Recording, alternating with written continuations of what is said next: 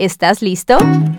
Hola. Bienvenido, bienvenida a Psicología en Serie y en Serio. Un podcast para aprender seriamente sobre psicología basada en evidencia que aporte un valor a tu calidad de vida. Esperamos que descubras que tienes todo lo que necesitas para tener una vida en equilibrio.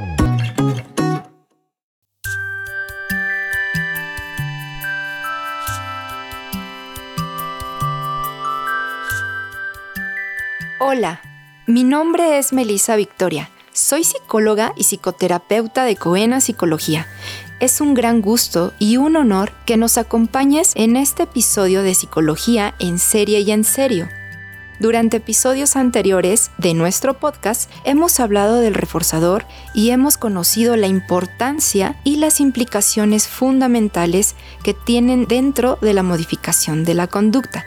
Si no lo has hecho, no dudes en escuchar el episodio titulado El reforzador y el episodio titulado Reforzadores positivos y negativos para tener un contexto bastante completo sobre el uso de los reforzadores.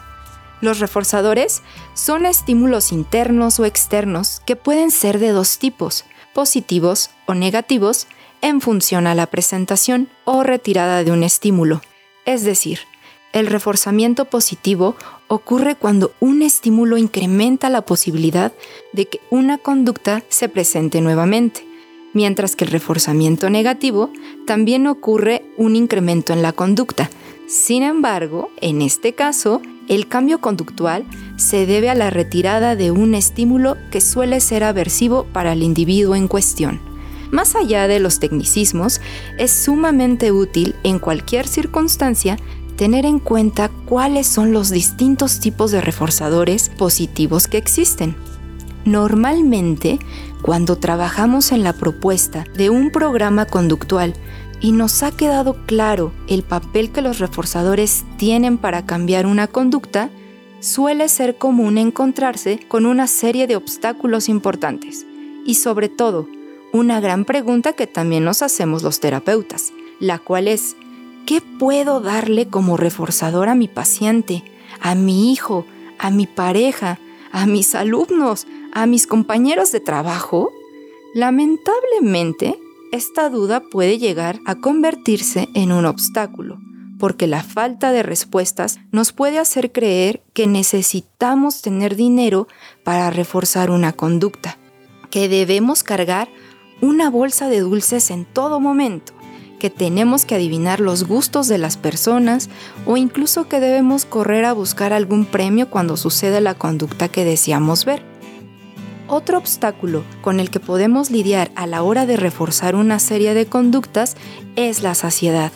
Es posible que un trozo de salchicha sea suficientemente reforzador para entrenar a mi mascota, pero seguramente en algún momento puede llegar a saciarse de salchichas. Ni imaginar entonces que las personas tenemos algo que nos hace aburrirnos con facilidad de lo mismo, o somos tan complejos, es posible que en determinado momento no disfrutemos ciertos reforzadores o no estemos dispuestos a recibirlos. Por ejemplo, a mí me encanta comer pizza, pero si comiera pizza todos los días, probablemente llegaría un momento en el que no quisiera comerla más y dejaría de hacer las cosas por las cuales me están dando pizza. La saciedad de estímulo es una circunstancia que interviene en la eficacia que un estímulo tiene para reforzar otra conducta. Todo lo anterior puede parecer un obstáculo, pues un programa de modificación conductual bastante completo va requiriendo a lo largo de su aplicación un uso frecuente y muy variado de reforzadores, es decir, la variedad es muy importante si queremos reforzar a una persona a lo largo del tiempo, por diversas conductas y en muy diversas circunstancias. No te desanimes, realmente saber que existen diversos tipos de reforzadores es una herramienta muy efectiva contra todos los obstáculos que acabo de mencionar.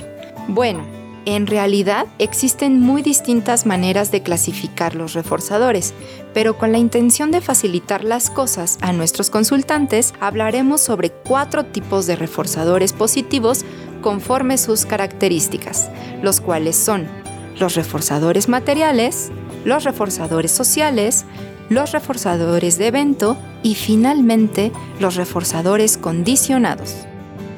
Los reforzadores materiales se caracterizan por ser objetos que suelen ser agradables para el individuo en cuestión, como pueden serlo distintos tipos de comida o golosinas, ropa, juguetes, etc.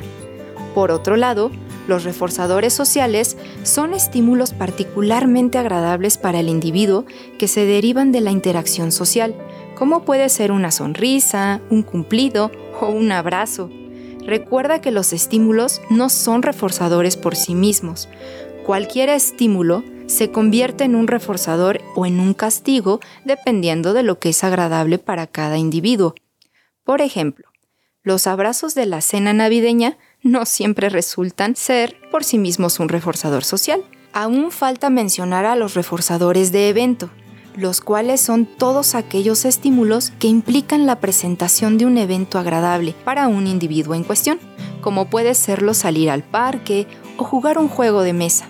Por último, los reforzadores condicionados son todos aquellos que adquieren su valor mediante el aprendizaje, porque una gran variedad de otros tipos de reforzadores le dan valor. El mejor ejemplo que puede haber de un reforzador condicionado es el dinero, dado que un pedazo de papel en sí mismo difícilmente sería un reforzador para todo el mundo. Sin embargo, todos hemos aprendido que tiene un gran valor a partir de adquirir con él cualquier otro estímulo que por sí mismo sea agradable para nosotros, como comprar comida o ir al cine. Suena muy simple tener en consideración todos estos tipos de reforzadores, pero la verdad es que cada tipo de reforzador es un tema amplio por sí mismo. Debido a ello, dedicaremos pequeñas cápsulas para entrar más a detalle sobre cada uno de ellos. Por ahora, no me gustaría terminar este episodio sin ayudarte a poder diferenciar cada uno de estos tipos de reforzadores con la intención de evitar confundirlos e identificar su utilidad. Por ejemplo, vamos a imaginar que le compramos un videojuego a nuestro hijo por haber aprobado una materia difícil. ¿Ya adivinaste qué tipo de reforzador es ese? Voy a darte unos segundos. ¿Listo? Así es. En este caso, comprarle un videojuego a nuestro hijo es un reforzador material, lo cual es distinto a acompañarlo jugando unas partidas con ese mismo videojuego o invitando a su amigo a jugar a la casa. Si para él resulta agradable, interesante o novedoso jugar ese videojuego con nosotros o con un amigo suyo, hacerlo en contingencia a una conducta deseada se convierte entonces en un reforzador de evento. Lo anterior nos ilustra que la utilidad de un reforzador material puede encontrarse más limitado que los demás tipos de reforzadores en algunas ocasiones, pues comprar el videojuego implica un solo reforzamiento, mientras que los reforzadores de evento son algo que pueden suceder con mayor facilidad en contraste. Algo importante a tomar en cuenta es que no es en todos los casos la intensidad de un reforzador lo que realmente modifica la conducta, sino su frecuencia. Puede resultar difícil tener que dar objetos materiales a una persona cada vez que actúa de la manera deseada, pero siempre tenemos a nuestra disposición la facilidad de generar reforzadores sociales, por ejemplo, al sonreír, al ser amable, al decir un cumplido o mostrar afecto. Además de la variedad que nos ofrece aprender a diferenciar y tener en cuenta estos tipos de reforzadores, también nos ofrece la ventaja de poder combinarlos para hacerlos aún más efectivos. Muchas veces, el hecho de que los reforzadores materiales o de evento se presenten en combinación con los reforzadores sociales es lo que los vuelve sumamente efectivos, ¿Cómo sucede? Por ejemplo, al acompañar un dulce con un halago o una caricia, un cumplido con un ascenso, una hamburguesa con una divertida charla, etc. Otro beneficio de tratar de tener en claro estos tipos de reforzadores por categorías es la facilidad con la que podemos desarrollar listas independientes que nos aseguren que nuestro plan conductual se encuentra cumpliendo cada uno de los cuatro tipos.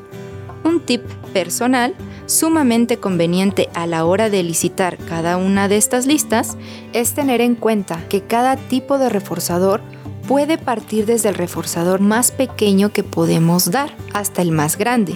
Por ejemplo, una lista de reforzadores materiales puede partir desde un pequeño chicle hasta un automóvil, un jet privado si eres multimillonario.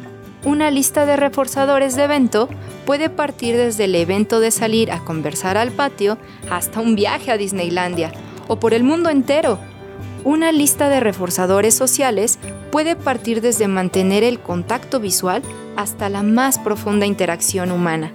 Teniendo en cuenta todo lo que existe entre las cosas que se nos pueden ocurrir, como dije anteriormente, no suele ser la intensidad de un reforzador lo único que cambia su conducta. En realidad, la frecuencia suele ser más efectiva. Todavía no hemos hablado mucho de las ventajas que el cuarto tipo de reforzadores pueden ofrecer en relación con los demás. Me refiero a los reforzadores condicionados.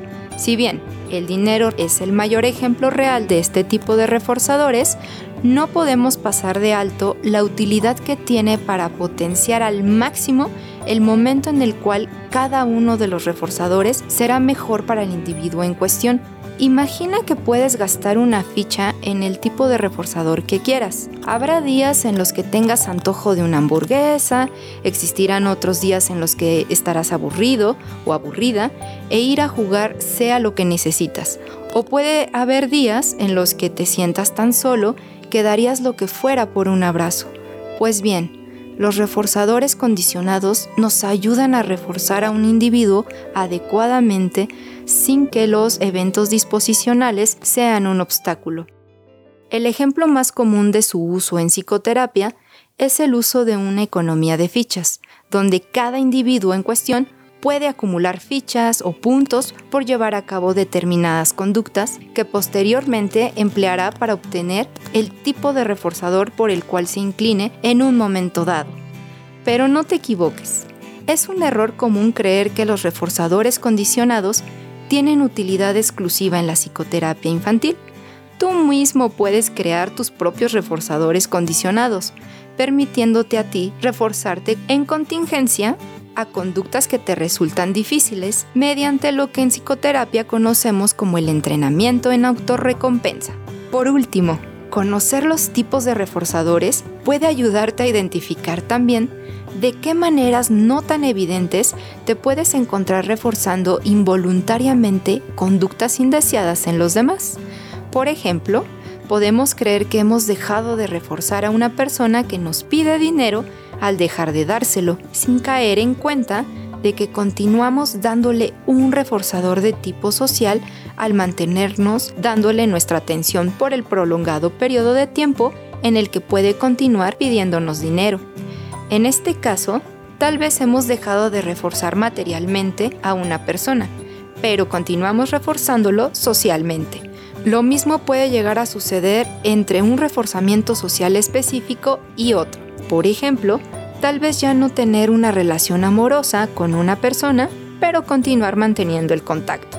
En este caso en específico, la conducta de buscar el contacto puede mantenerse ya no por una relación amorosa, pero sí por otro tipo de interacciones, dentro de las cuales incluso pueden llegar a encontrarse hostilidades. La búsqueda de un determinado tipo de reforzador bien puede explicarse mediante la ausencia de otros, tal como sucede por ejemplo con las adicciones y una gran variedad de disfunciones psicológicas.